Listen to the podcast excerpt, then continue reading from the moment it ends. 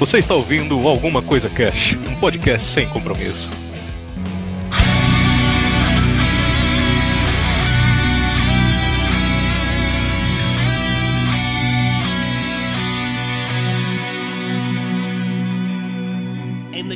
Aqui é Brandon, o construtor, e chupa Dornenses.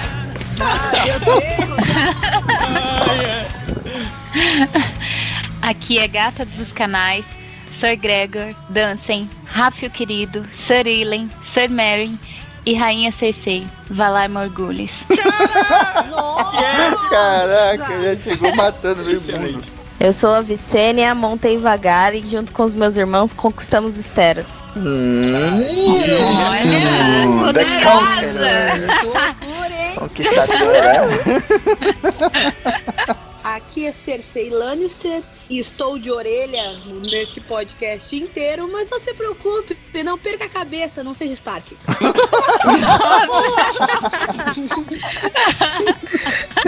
Caralho. Ia de Charo Chorran Daxus, mudou pra Cersei, porra. Eu assustei, cara. Aqui é Rhaegar Targaryen e se você é casado, nunca eleja outra mulher rainha do amor e da beleza porque vai dar merda.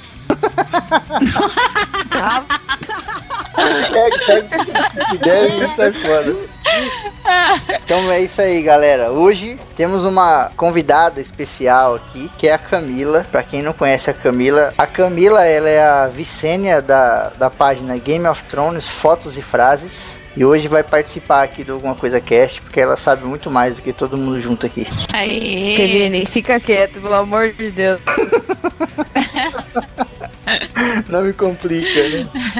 Beleza, então, galera, hoje a gente vai trocar uma ideia aqui sobre Game of Thrones, ou como eu gosto de chamar, Guerra dos Tronos, as Crônicas de Gelo e Fogo. Porque eu sou do- da galera do livro e eu não sou da galera da série, então pra mim é Guerra dos Tronos. Oh, E só pra- Eu sou a galera do livro. Eu não sou a galera da série. Então, só pra completar, antes de mais nada, é, é Joffrey e não Jeffrey, tá? E não me venha com King's Landing, o nome do lugar é Porto Real. No começo da história de Westeros, não tinha casa, não tinha Sir, não tinha cavaleiro, não tinha nada. Só tinha os filhos da floresta. E talvez os gigantes, né, cara? Existe uma lenda que diz que eles talvez estivessem adormecidos. Porque posteriormente o Joramund ia tocar o berrante do inverno e ia acordar eles, né? Ia despertar os gigantes. Mas ninguém sabe se isso é fato, né? Isso é meio que uma lenda. Então vamos colocar que tinha só os filhos da floresta. Se os gigantes estivessem dormindo ali também, não ia fazer muita diferença, né? Mas era só isso e eles Sim. ocupavam o continente todo. Só um pouquinho, Febrini. Quando falou tocar o berrante da floresta, eu imaginei o Sérgio Reis com o berrante.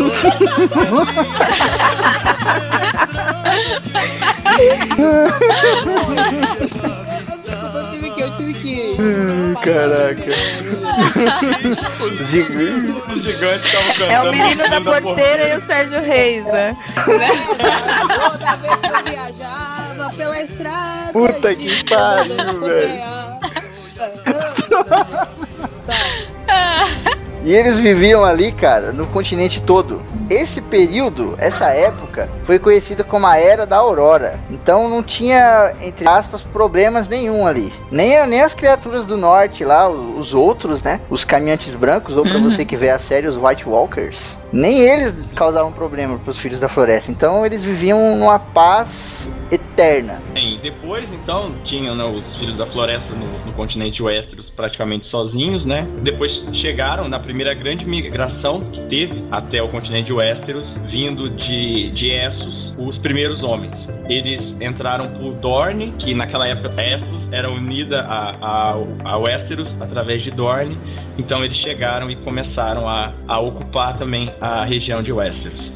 E esse caminho que por onde eles vieram acabou sendo destruído pelos filhos da floresta através do uso da magia, tudo. Eles acabaram destruindo esse caminho para que não tivesse essa nova invasão de outros homens. E aí eles conviveram durante algum tempo. Na verdade, eles lutaram muito, né? E esses primeiros homens, eles, eles começaram a, a brigar com os, os, filhos da floresta nesse início. E isso durou muito tempo da luta é. deles. E né? inclusive é, queimar represeiros, né, cara? Para abrir espaço para plantações coisas que os filhos não, não faziam, né? O negócio deles era fruta e caçar, é. etc. Então, os primeiros homens, eles chegaram e a religião que os filhos da floresta seguiam era do, dos deuses mais ligados à natureza, principalmente através dos represeiros que eles faziam as, as faces que viam tudo que acontecia. E esses primeiros homens que chegaram com uma religião whatever lá, que acabou se perdendo com o tempo, e eles chegavam destruindo tudo para abrir as lavouras, né? Destruir os represeiros que eram árvores sagradas para os primeiros homens. E aí também tá um dos, dos motivos desse conflito inicial deles com os, os filhos da floresta. Inclusive disse que,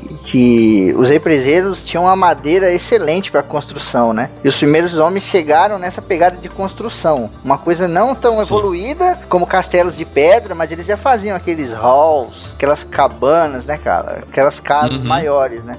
Filho da Floresta não, fazia isso. Tá, os primeiros homens eram tudo mestre de obra, então. O negócio é bem... Isso. né? E assim, lembrando que isso acontece aí, sabe, 10 mil anos antes da história que a gente vê acontecendo do, do início da guerra, né? Antes da revolta do Robert e tudo que vai dar início à, à história dos livros.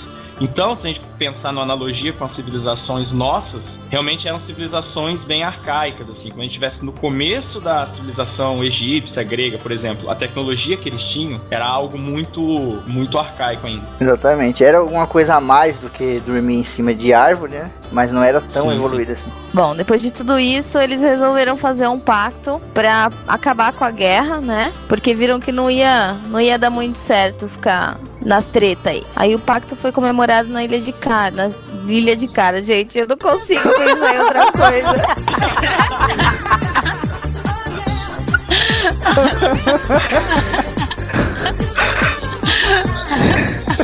Ai, meu Deus. O pacto marcou 4 mil anos de amizade entre os homens e os filhos da floresta e terminou com a Era da Aurora. Daí começa a Era dos Heróis e aí surgem as figuras lendárias que são os, os antecessores da galerinha que a gente já conhece, como o Lan, o Esperto e o Brandon Construtor. E aí a galera começou a se espalhar, e aí foram para as costas, os planaltos e as montanhas, e a, monta e a floresta ficou nas mãos dos filhos da floresta. Isso, só voltando um pouquinho, o, o pacto que os primeiros homens fizeram com os filhos da floresta durou muito tempo. E, tipo, sobreviveu a longa noite, né? A longa noite foi um, um inverno que durou uma era praticamente, né, cara? Crianças nasciam e morriam sem, sem saber o que era o, o calor do sol e tal. Não eram crianças de verão. Daqui. É, Não eram crianças de verão. Essas crianças do verão criadas leite com pera e ovo maltino, é. viu? essa grande noite ela já acontece na Era dos Heróis, né? Como a Camila falou. Então, depois do pacto, inicia essa, essa a Era dos Heróis, que é tão falada. E aí a gente vai ter a grande noite. Foi o start pro, pros White Walkers, né? Pro, pros outros. Isso começarem a, a, virem mais pro sul e tal. E foi aí que o pessoal começou a ter ciência daquelas criaturas que nunca tinham aparecido até então. E aí eles lutam contra os White Walkers, né? Juntos, os Filhos da Floresta e os, os, os primeiros homens. E aí, no final, o, a gente vai ter a construção da, da muralha. Após eles vencerem os, os outros, eles vão criar vão construir a muralha para delimitar e separar os outros do, do caminho do, de Westeros ali. Lembrando só que nesse momento, das famílias que a gente tem no que se passa na história, apenas duas já existiam que é a família Martel, que depois vai mudar um pouco, e a família Stark, que já, já começava a, a ser a família soberana no norte aí. As únicas duas famílias que já existiam, né? Existiam outras famílias, mas com o tempo foram perdendo a importância ou desaparecendo. Das que a gente tem hoje no livro são apenas essas duas. E os Martel são melhores. Meu Deus do começou. Já começou. Então, durante a era dos heróis, foi quando as famílias decidiram se dividir e começar suas construções, tom tomando cada uma delas uma parte de Westeros. Então, aí com isso surgiram as, as casas, né? Os sete reinos. Só lembrando uma coisinha, um detalhe, assim. Ah, quando a gente fala em sete reinos, a gente tem uma diferença dos sete reinos antes da chegada do Aegon Targaryen e depois dele. Então, aí criou-se os sete reinos, né? Divididos e a gente tinha os reinos com cada uma família que tomava conta, mas antes da chegada do, do Aegon Targaryen, o Conquistador, não são as mesmas famílias que tomam conta hoje na história que a gente tem após a revolta do Robert. Só existiam quatro famílias que a gente conhece agora que eram senhores: os Arryn no Vale, os Stark no Norte, os Lannister no Rochedo Casterly e os Martell em Dorne e outras famílias pequenas, né? A gente vai acabar tendo a revolta, do, a conquista pelo Aegon depois. Algumas famílias que vão contra ele vão ser exterminadas ou perder suas posses e algumas poucas famílias vão se manter. Então, os sete reinos antes do, do Aegon são exatamente os sete reinos abaixo da muralha. E os sete reinos que a gente vê na história são esses me são sete reinos, só que você exclui Dorne porque Dorne não faz parte dos sete reinos. Porque, como a gente vai ver na frente, ele não foi dominado pelo Egon. Então, a gente teria, no caso, oito famílias, sete nos sete reinos e mais os Martel em Dorne. Até porque, quando eram os sete reinos, haviam sete reis. E pela tradição Exato. dornense, não se tem rei em Dorne. Os dornenses É. não, não, não compactuam com essa parada da, da monarquia. Eles têm os príncipes. Tanto que o Doran É, na- é considerado príncipe até hoje. Nessa época em que o Aegon é, começou a dominar né, as, as casas, a Rhaenys, ela foi até Dorne e ela ordenou para a princesa da Isso, época, isso. Maria, que né, se ajoelhasse, né, jurasse, jura- se juramentasse ao, ao Aegon. Disse que quando ela fez isso, a Maria respondeu com o lema deles, que é insubmissos, não curvados e não quebrados. E Exatamente. então o Aegon ficou meio putinho com isso, só que ele viu que ele já tava, tipo, muito defasado, porque ele já tinha travado batalha com outras, né, com outros Uhum. povos. Então ele, na cabeça dele, tipo, ele falou, não, não vale a pena ter, né, uma guerra com eles nesse momento, porque eles tinham uma, uma tática de guerrilha totalmente diferente dos, dos outros povos.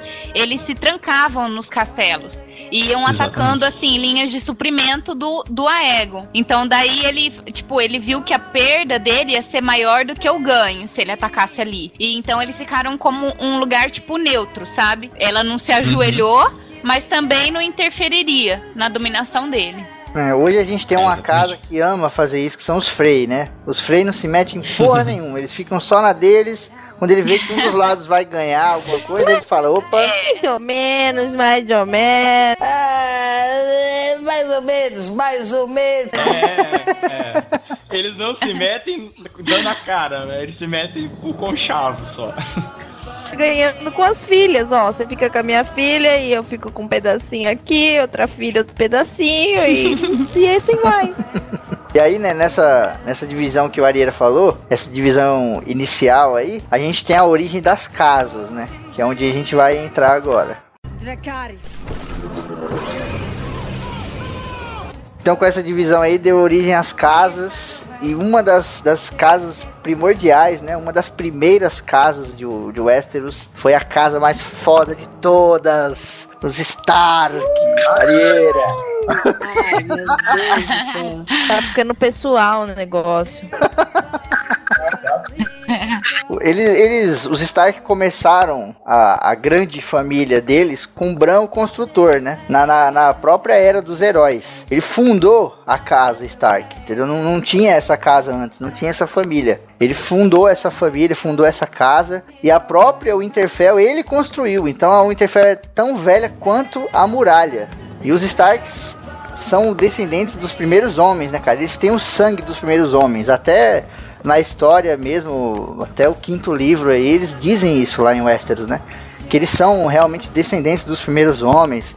Eles cultuam a, o deus da, do represeiro, né? Que não tem um nome específico.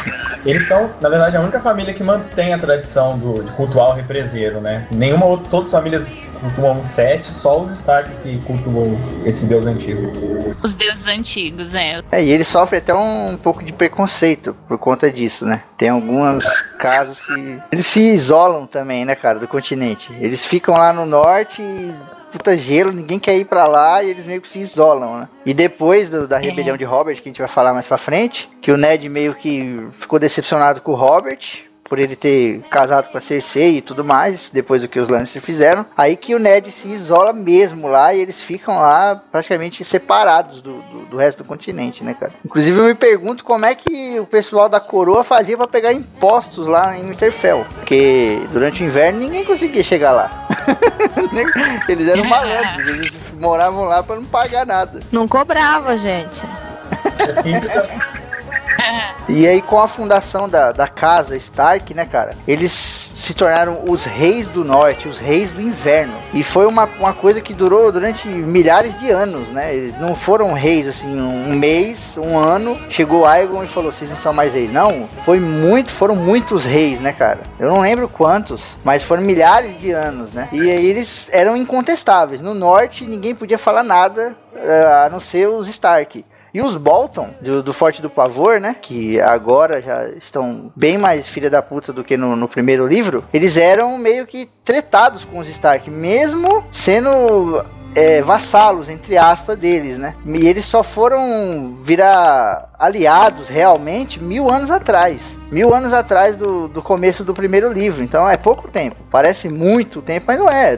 Dez gerações. E só o Febrino falou aí do- dos Stark, né? De, de serem reis há muito tempo. Eles, na verdade, da- das famílias, é uma das famílias mais antigas e é uma das famílias que tem essa postura de ser rei e de governar aquele território há mais tempo, né? A gente pode dizer até que, que eles são os que estão há, há mais tempo ali como uma família que governa realmente o território, o que mantém há mais tempo o território sob seu poder. Dracarys. A casa Lannister, ela tem Rochedo Casterly e ela é a mais rica entre as casas, né? É o seu principal castelo também. O brasão deles é um leão dourado num campo carmesim e o lema deles é Ouça-me rugir. Também tem uma outra frase que é muito famosa, não é o lema, o lema deles, mas é uma frase muito famosa da, da família, que é um Lannister sempre paga suas dívidas. Eles descendem de aventureiros ândalos que vieram a se casar com as filhas do rei do Rochedo. Aí o próprio rei ele descendia do Lam, o esperto, que era um trapaceiro da época ainda dos heróis. Ele enganou os, os Casterly, né, e tomou o Rochedo pra si. Eles reinaram, aí os Lannister reinaram até a, a Guerra da Conquista, né, que foi quando a Aegon veio e, e, e exigiu que eles se ajoelhassem, né. Aí eles, no, no primeiro momento, eles compraram a briga, depois eles vieram e dobraram os joelhos e daí foram nomeados senhores da, da Terra do Ocidente. Dracarys.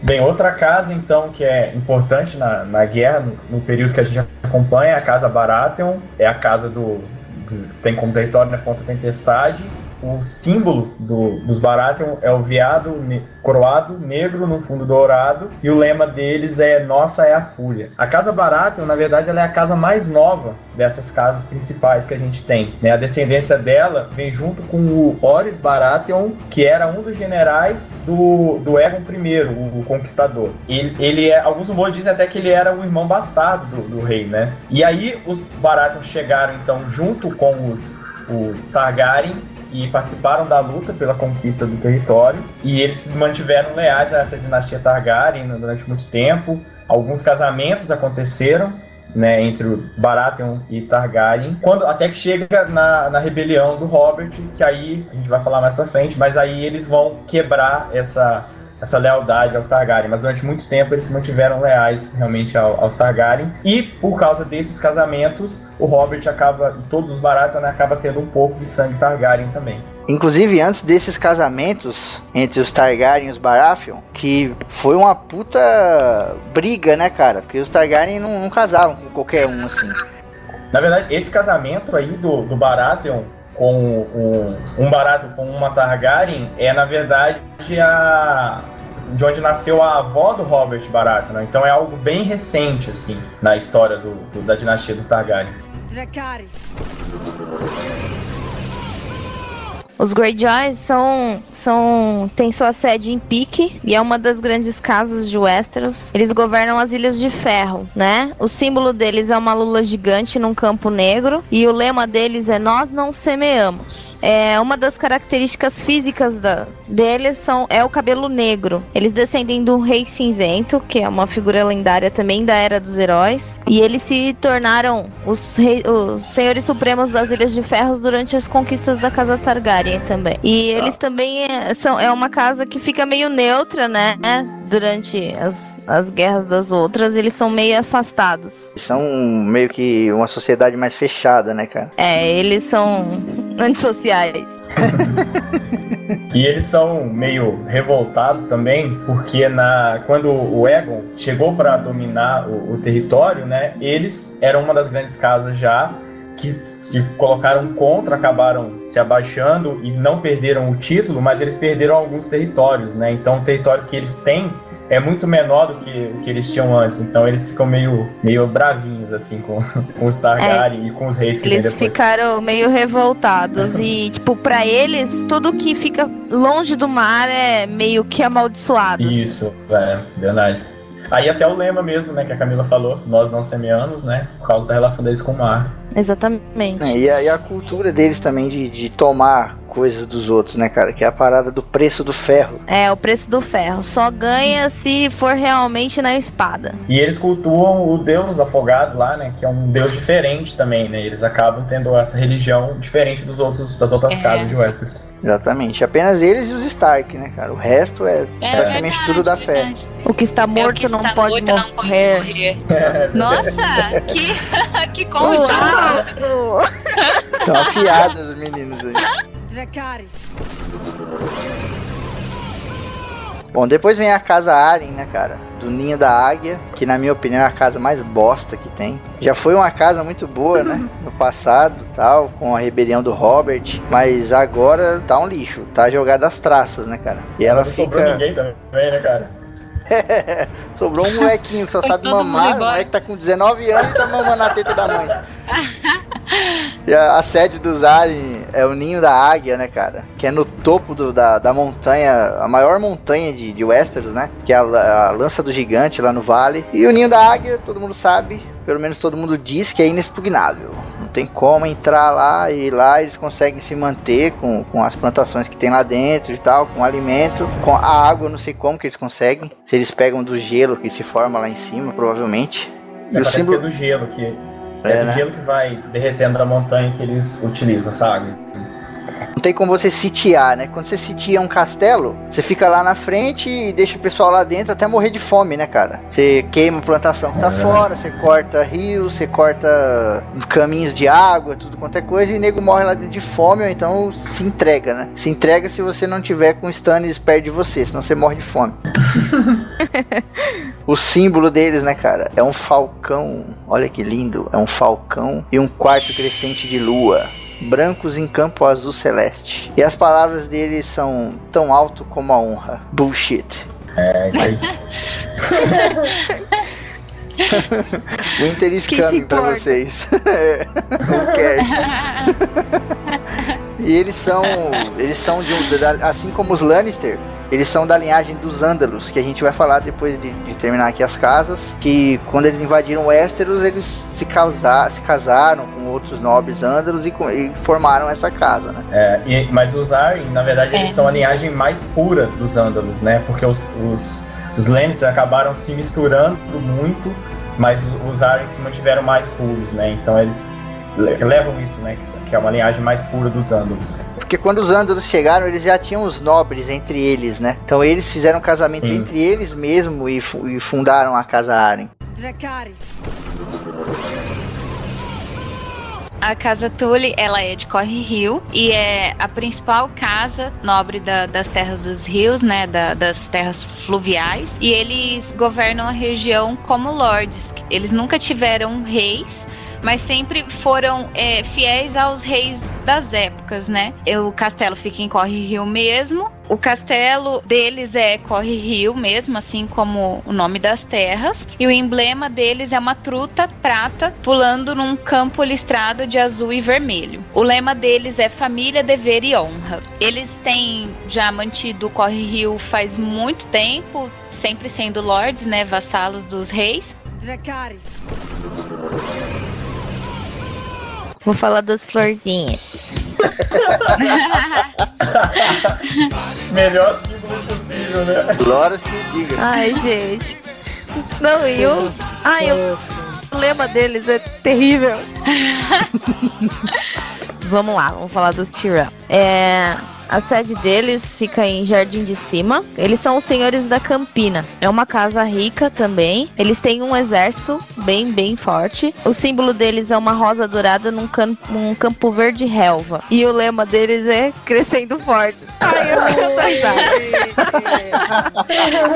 É terrível, gente. Não, basta ser uma roda, é uma roda dourada. Nem a Onela gosta Relva. do, do símbolo. Com purpurina, né? Não, e tem esse, le... e tem esse lema escroto, né? Não, não, É, não basta, tem que ter o, o bullying. Crescendo. Já começa aí. Bom, e uma das características físicas deles são os cabelos encaracolados castanhos e os olhos castanhos ou dourados. Gente, eu sou Tyrell. Ah. Olha aí, ó. Aí, meu. Você vê que é uma, uma parada interessante em Westeros. Apesar do- do- dos homens de Westeros serem humanos, eles têm algumas características muito mágicas, né, cara? Que não se perdem. Por exemplo, É os Tyrell têm essa característica, né? Dos olhos castanhos, os cabelos encaracolados. Os Lannister tem, tem aquela característica. É. Queimar rosca é foda. Os Lannister tem aquela, aquela coisa do cabelo dourado, né, cara? Todo mundo loirinho e tal. E é uma casa que, tipo, verdade. milhares de anos ela tá aí, entendeu? Não tem como você manter isso aí. Você vê Uhum. que é uma coisa mágica também, né, cara? Os Stark tem aquela parada do olho cinzento, né? É Eles um devem- sangue É, muito forte, bem. né? A gente É. não sabe bem como é que os Lannister mantêm o sanguezinho deles, né? Mas tudo bem. É verdade. É só eles não veem, né, o que tá acontecendo. Eles vêm e fingem que não tá vendo. É um amor de irmão, assim, maravilhoso. Ah, É verdade. Isso aí vai gerar até uma conspiração aí depois que Targaryen fazia isso também. Outra casa importante é a Casa Martel. Na verdade, a casa chama Nimeros Martel. Ela tem como sede o território de Dorne e o castelo de Lança Solar. Esse nome, Nimeros, indica que ela tem a linhagem de- da rainha Niméria e a linhagem dos Martel junto, né? Ela tem como símbolo uma lança dourada perfurando um sol vermelho num campo laranja e as palavras são insubmissos, não curvados, não quebrados. A aparência deles é a clássica dos dornenses como um todo, que são os olhos, os cabelos escuros e uma pele de tom oliva. É, a fundação da Casa Martel ela é desconhecida, sabe-se que eles estão desde a da época dos primeiros homens, né? Só que não havia uma organização deles no território, ao contrário que os Stark já tinham esse- é, essa posição maior. Isso demorou um pouco e aí eles acabaram se misturando depois com os Rhoenaires que vieram de Essos junto com a rainha Niméria, e ela acabou chegando em Westeros, ali por Dorne, tomou o, o rei dornense, que era o, o rei Mors, Martel, como seu marido, e eles uniram as duas casas. Então os Rhoenaires tinham o símbolo sol e os Martel como símbolo a lança, e eles acabaram juntando nesses, nesses dois símbolos aí. Aí uma diferença também é que eles mantêm alguns costumes dos Andals, que é a única casa que mantém, que por exemplo, eles utilizam o nome de príncipe e não de rei. E a outra coisa é que a lei sucessória é do filho mais velho, independente dele ser homem ou mulher. Então, se nascer uma menina, primeiro ela vai ser a rainha dos Martel independente. É, O que eu acho super justo. Eu acho. Inclusive é a única casa, né, de, de Westeros que tem essa tradição aí. Por exemplo, a Cersei Ela- lá, o sonho dela era ser rei. Ela jamais ia ser rei, né, cara? É. Provavelmente ninguém ia arrumar um marido pra ela e não ia ter jeito. Mas, cara, eu acho É. bizarro isso, porque que tem que ser o homem, porque, tipo, se- é como diria minha mãe, filhos dos meus filhos, filhos das minhas filhas serão meus, meus netos serão. Filhos dos meus filhos serão ou não, tá ligado? Tipo, tu terá. Tu, ter mulher, tu tem a plena Né? convicção que, que, os, que, o, que a descendência é tua. Homem, tu não tem essa certeza. É. Robert Barato é um pra provar isso, né? Joffrey Temos também, né, exemplos cara? claros. É, Isso é uma parada que, que o Martin puxou muito da Idade Média, né, cara? Na Idade Média tinha essa, esse machismo, vamos colocar assim, que era verdade, né? Tinha esse machismo de que o homem sempre tinha um status maior do que a mulher e tal. E aí ele, como ali é Idade Média, né, cara, também, então ele já puxou isso aí pro, pro, pra Westeros, né? Sim, com certeza. Essas tradições do martel vem muito deles manterem as tradições que vieram da Niméria, né? Uma coisa que eles não mantiveram foi a religião, eles acabam adorando o deus de sete faces do mesmo jeito, mas eles mantêm vários pontos do que veio do, do outro continente, que era de Essos. Exatamente, porque os martel é uma, uma bela de uma mistura, né, cara? É um pouquinho de primeiros É homens, depois um monte de ândalos e depois muitos roinares, Uhum. entendeu? Vira uma mistureba do caramba. Verdade. É, a casa Targaryen também é, é uma família nobre da Valíria e eles escaparam das ruínas daquele continente. Eles viveram por séculos em Pedra do Dragão. E aí, Aegon, eu e a nossa irmã Rhaenys conquistamos os Westeros. Adorei, adorei a colocação, adorei. A partir daí, eles reinaram em Westeros até a rebelião de Robert, que a gente vai falar mais pra frente. O brasão é um dragão com três cabeças, expelindo chamas vermelho sobre o fundo negro. E o lema é simples, curto, básico, fogo e sangue. Isso é um lema. É. Simples, curto, básico e assustador, né? Terrível. Não precisa mais Quando a nada. gente tem fogo, quando a gente tem fogo, tem pouco sangue, né? Tipo, não agoniza, não estressa, não, não suja.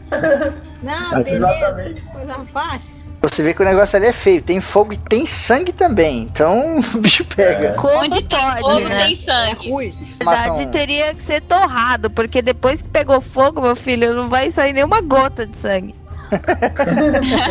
Uma curiosidade aí pra quem não sabe, na antiga Valíria não tinha só Targaryen, tinham mais de 40 famílias lá na antiga, na antiga Valíria, 40 famílias de sangue do dragão. Os Targaryen foram os que conseguiram escapar de lá antes que acontecesse a, a perdição, né, cara? Antes que, que desmoronasse tudo, aquela mistura de meteoro com é, erupção submarina, com terremoto, com maremoto, foi um caos. Tipo as sete pragas, né? É, Isso, exatamente. no mesmo lugar, na mesma hora, né, cara? Então, os Targaryen foram foi a família que escapou de lá. Mas lá não era tudo Targaryen, lá tinha 40 famílias diferentes, tinha 90 dragões, cara. Eles escaparam com três É. dragões. E inclusive os Targaryen não eram, não eram, né, o- das principais famílias lá de Valíria, né? Eles não eram da- da- das maiores assim. Só que uma Targaryen teve a visão de que aquilo ia acontecer e eles fugiram e as outras famílias não acreditaram, né? E aí eles foram os outros que fugiram. E certeza que ficaram lá em pé do dragão olhando tudo e falando, chupa! Montadinho no dragão, dando tchauzinho, assim. E, e eles tiveram essa sacada porque a Daenerys, a sonhadora, que era uma Targaryen, teve essa, essa visão, né, cara? Teve essa Uhum. premonição. Inclusive, eu acho que foi uma grande filha da putice dos Targaryen, porque o que acontece? Ela teve essa visão muito antes de acontecer a perdição. Então eles podiam É, ter foi bem avisado antes. todo mundo ali, entendeu? Eles podiam ter avisado todo mundo, ó, aqui vai dar merda, vamos sair todo mundo. Mas não, né, cara? Eles falaram, vamos ser os soberanos do mundo. Vamos levar a família Targaryen pra reinar no mundo conhecido. Então eles saíram e deixaram o resto lá, entendeu? É, na verdade, essa história de, de defender só a família deles já começa com um casamento entre si, né? Entre irmãos, entre primos, e pra manter a linhagem pura também. E aí as consequências são drásticas depois, né? E eles, quando eles fugiram, eles viraram chacota, né, dos outros. Porque o que, que esse povo tá fugindo? Tá indo pra onde? E o povo ficava rindo, né? Os outros. Aí, aí em depois o Valíria. cara, chupa, caralho. Bem, então, da- depois a gente teve o pacto, né, na Era dos Heróis, ela chegou ao fim, a gente teve a, né, a, a formação dos, das sete casas, sete reinos, e aí essa era chega ao, ao fim com a chegada dos Ândalos, que vieram pelo mar, eles chegaram primeiramente no vale, que era a terra dos Arryn, e ali eles acabaram trazendo uma religião nova, que é a religião dos, do, do, deus, do deus de sete faces, né? A fé. E também eles trouxeram é, isso, a fé, e trouxeram o, o aço também. Eles guerrearam com esses primeiros homens e até os reinos sulistas caíram diante do, dos ândalos. Eles acabaram destruindo todos os represeiros, matando os filhos da floresta. E aí a gente teve é, um, um ponto em que esses filhos da floresta começaram a se refugiar para lá da muralha. E teoricamente nunca mais foi visto. Ninguém nunca mais viu nenhum desses verdadeiros primeiros homens, né, que estavam em Westeros antes dos primeiros homens chegar. É, apenas o, o, reino do norte continuou governado pelo, pelos primeiros homens e assim Dorne tinha também algumas senhorias que eram menos importantes, né, e não formavam propriamente um reino. Aí então, usando-os como a gente tinha então o, o, reino ali dos Martel, que ainda não era na verdade bem estabelecido como um reino, mas a família Martel se manteve, sendo os primeiros homens, os Stark no norte e o resto do território acabou sendo dividido por esses ândalos que foram se dividindo, né?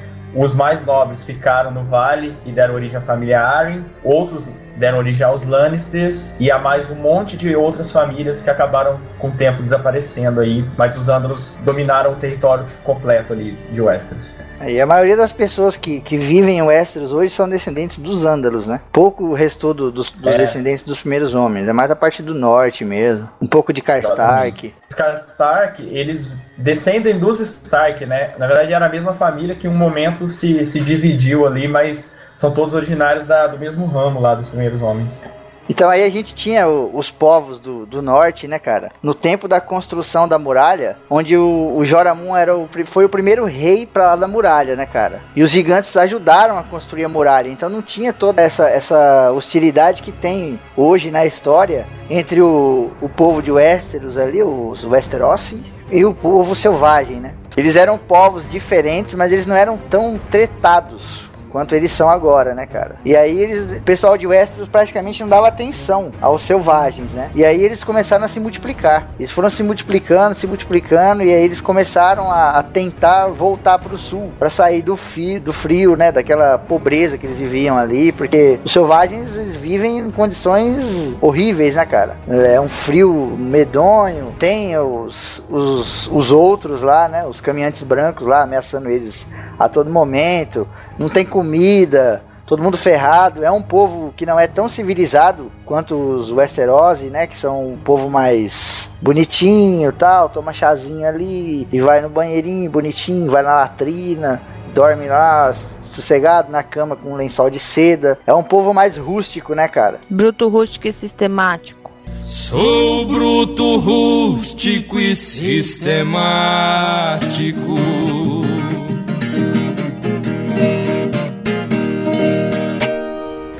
Tá aqui.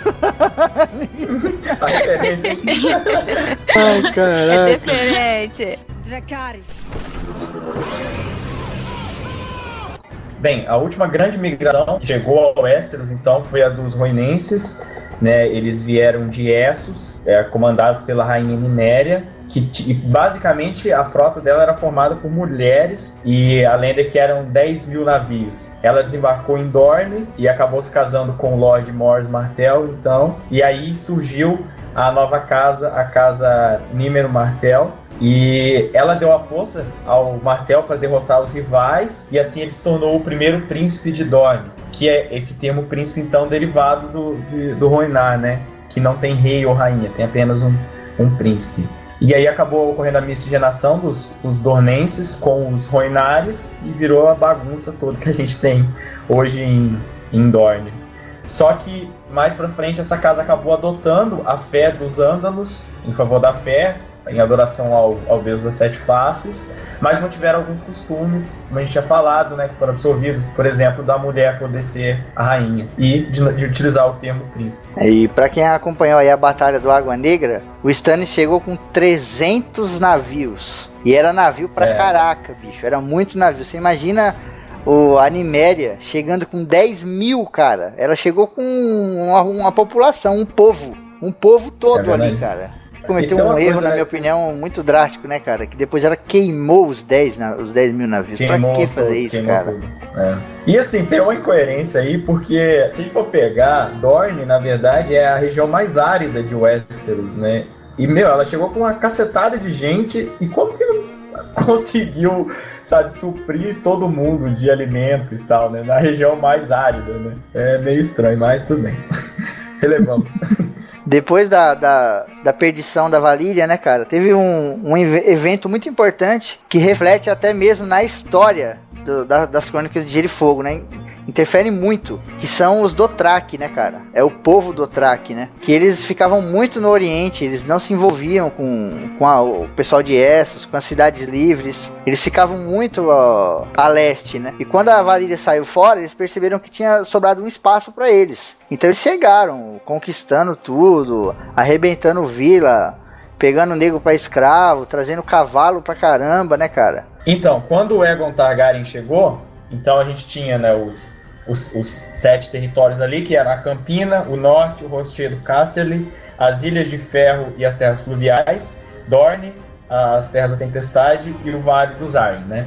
Da, das casas que a gente conhece, só quatro existiam, que eram os Arryn, os Stark, os Lannister e os Martell. O, o Aegon, o Conquistador, ele começou o território que ele foi tomando pela, pelo vale, atacando os Arryn, que foi a primeira família derrotada e ele acabou aí, né, o rei dos Arryn se ajoelhou e jurou fidelidade ao, ao Egon. Depois foi os Lannister, que também lutaram contra no princípio e acabaram depois não conseguindo vencer e juraram fidelidade. A mesma coisa acontece com os Stark, só que os Stark vão ser na verdade o último, a última família que vai se render aos, aos Targaryen, mas também sem lutar porque sabiam que não iam ter como vencer. Os outros territórios, eles eram territórios de outras famílias que foram ou extintas pelos Targaryen ou que perderam as suas posses e foram passadas para outros. Então, a partir daí, o, os Baratheon surgem, né, a família Baratheon que vem junto com os Targaryen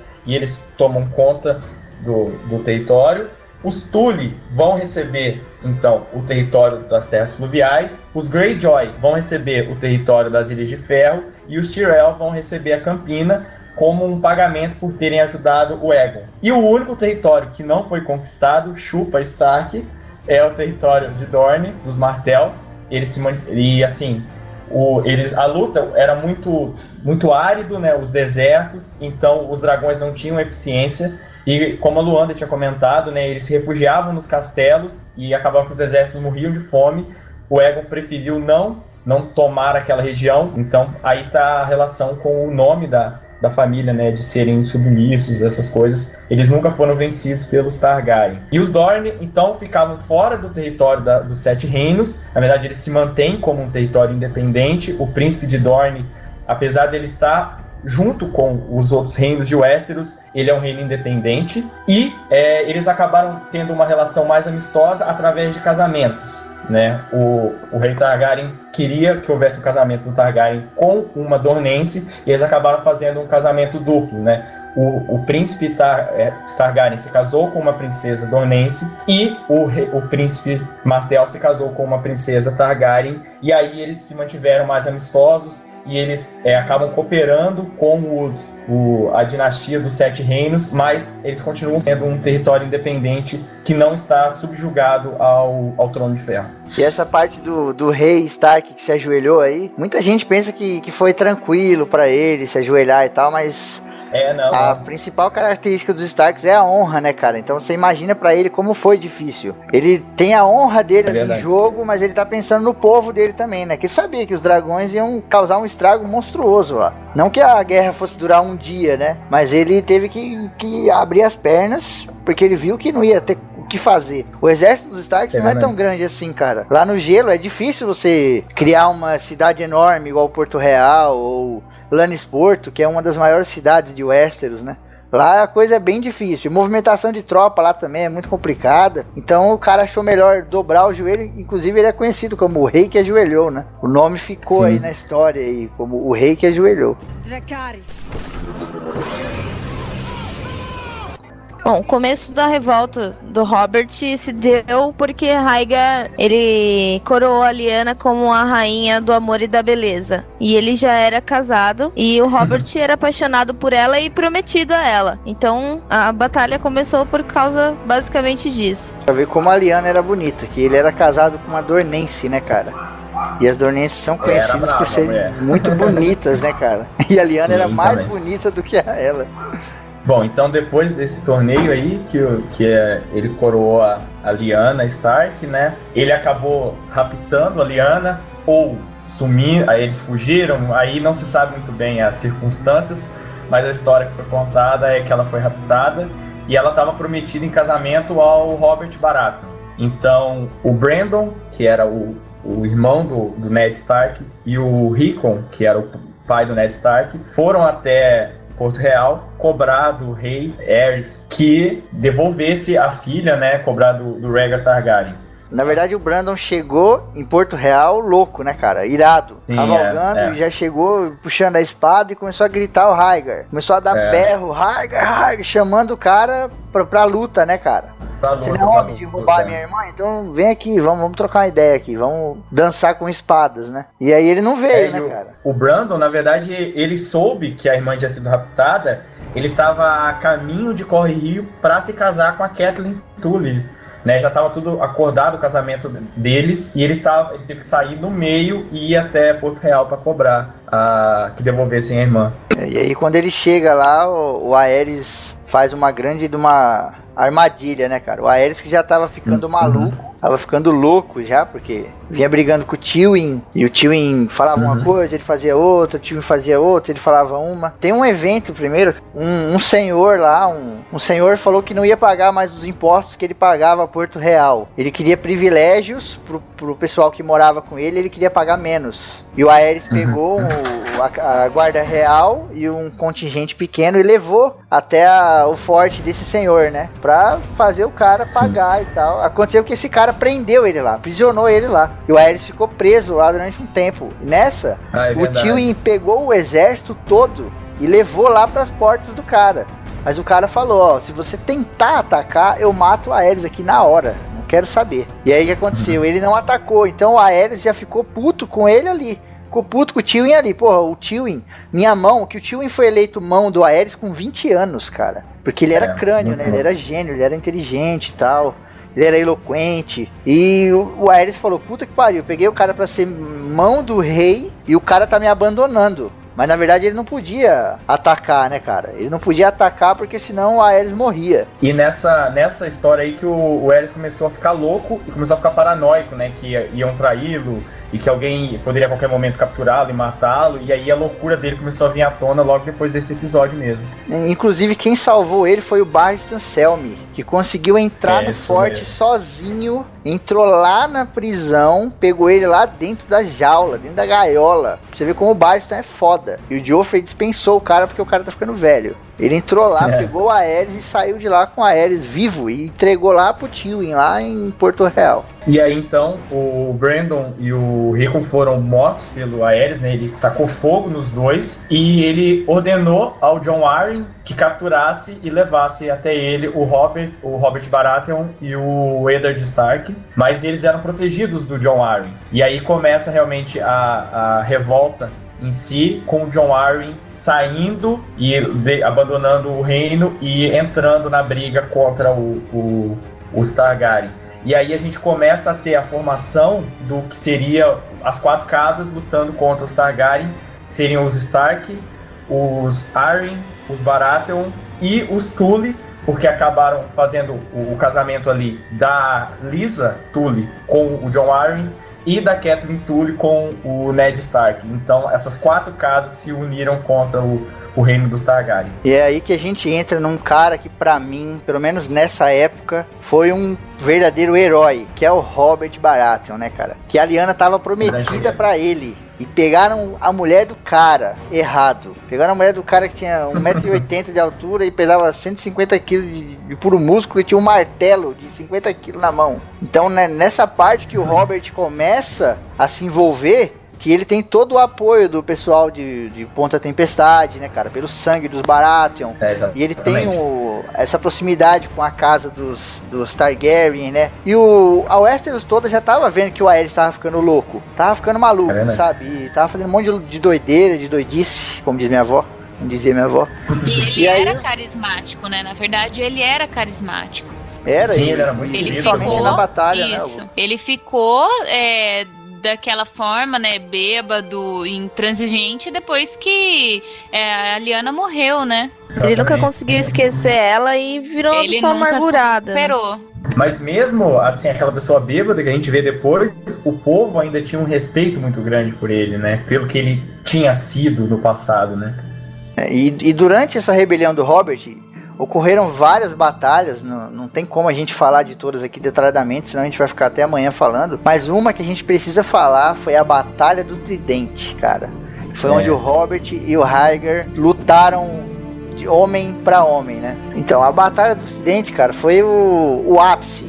Foi o ápice da guerra, sabe? Foi o. Foi a Paris da Segunda Guerra Mundial. Quando o Robert chegou com um exército enorme e o Heiger chegou do outro lado com outro exército, eles se encontraram exatamente ali, no Tridente, no rio, numa parte rasa que ah, agora no, no livro é conhecido como Val Rubi, né, cara? Porque o Heiger tinha uma armadura que era cravejada de, de rubis, né?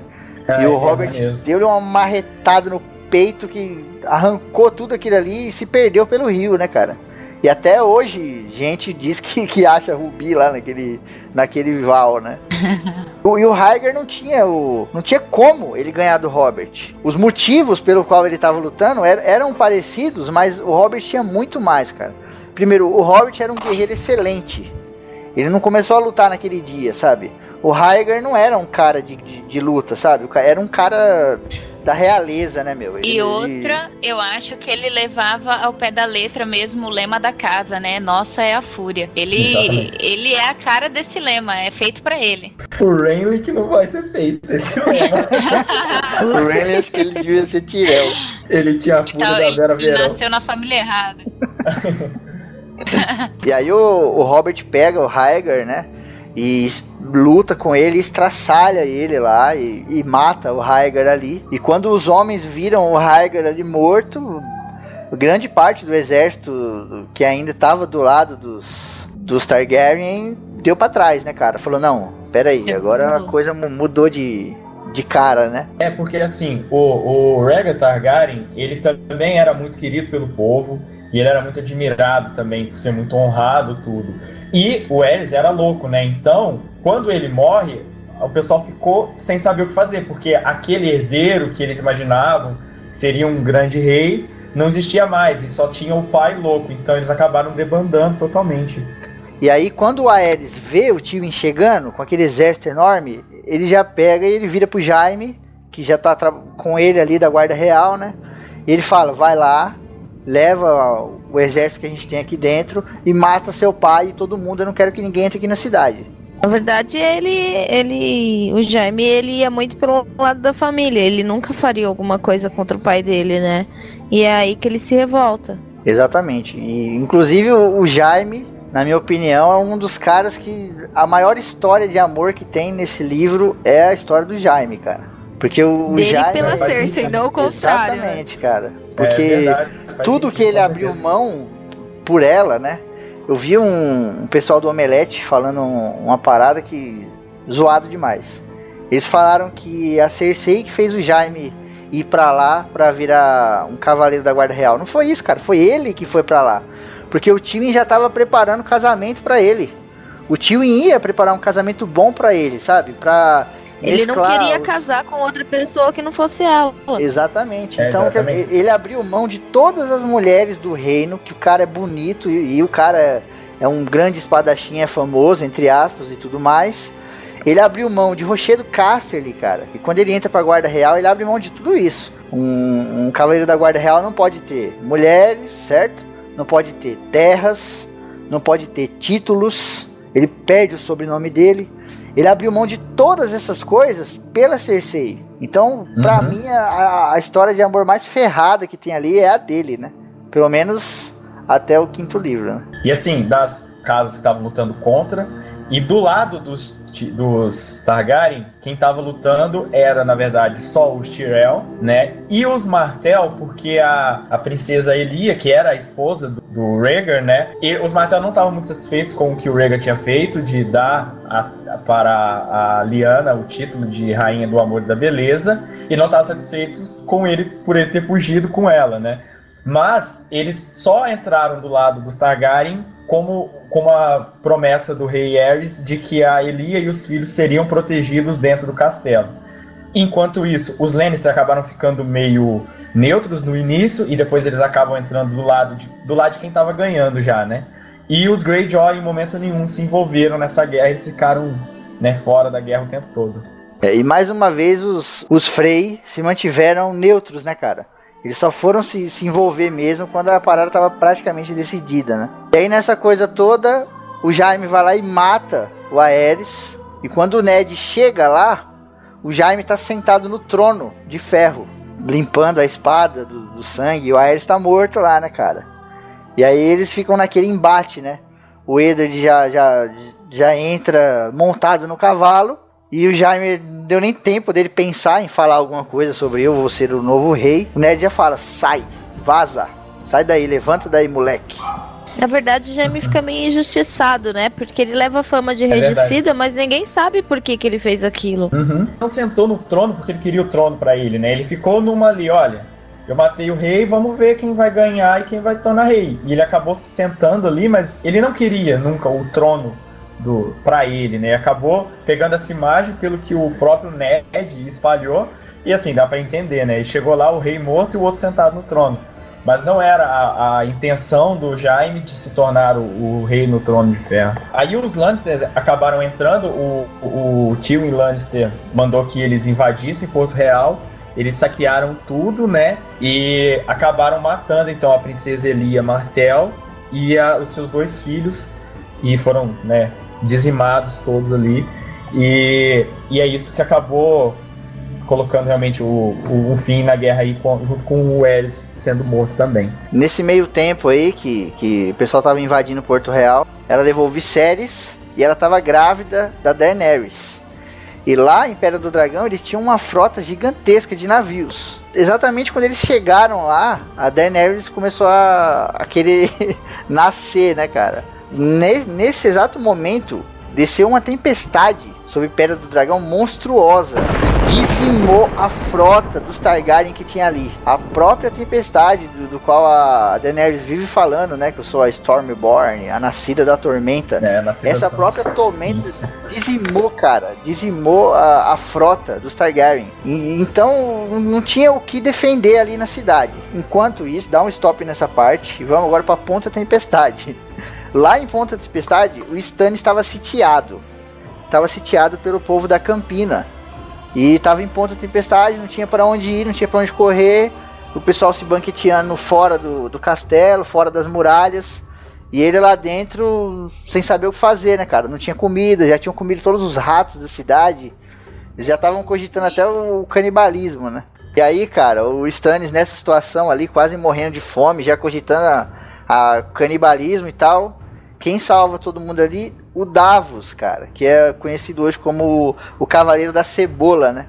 O Davos Uhum. descobriu uma passagem lá através do mar, através de umas rochas, extremamente difícil de navegar, e conseguiu entrar por trás na cidade, ali por, por baixo da muralha, com a maré baixa, né, cara? E ele entrou lá no, no em Ponta Tempestade com um carregamento de cebolas e peixe salgado. E aí ele salvou praticamente os caras. Eles pegam todos os navios que eles conseguem e rumam pra Pedra do Dragão. E ele, Pedra do Dragão, por causa da tempestade que quando a Daenerys nasceu, já não tinha mais nada, cara. Não tinha mais frota nenhuma pra resguardar a cidade, né? Então eles chegaram lá e não tinham o que fazer. E nessa que eles invadiram Pedra do Dragão, só que o Viserys e a Daenerys conseguiu escapar. Eles foram pra Essos por um plano misterioso que eu acho que foi coisa do Varys. Tem dedo dele em todo canto. É, entendi. Bem, então o Ned Stark, quando- depois que ele viu o, o, o que tinha acontecido lá, toda a chacina feita em Porto Real, né, a morte da- das crianças, né, de todo mundo e todo o saque dos Lannisters, ele acabou saindo, abandonando, até porque ele ficou meio chateado com Robert por ele ter aceitado a ajuda dos Lannisters, e ele foi então em busca da irmã dele, e aí a circunstância em que ele, ele mais seis cavaleiros e a circunstância em que ele encontra a irmã, ela já tá no leito de morte, né?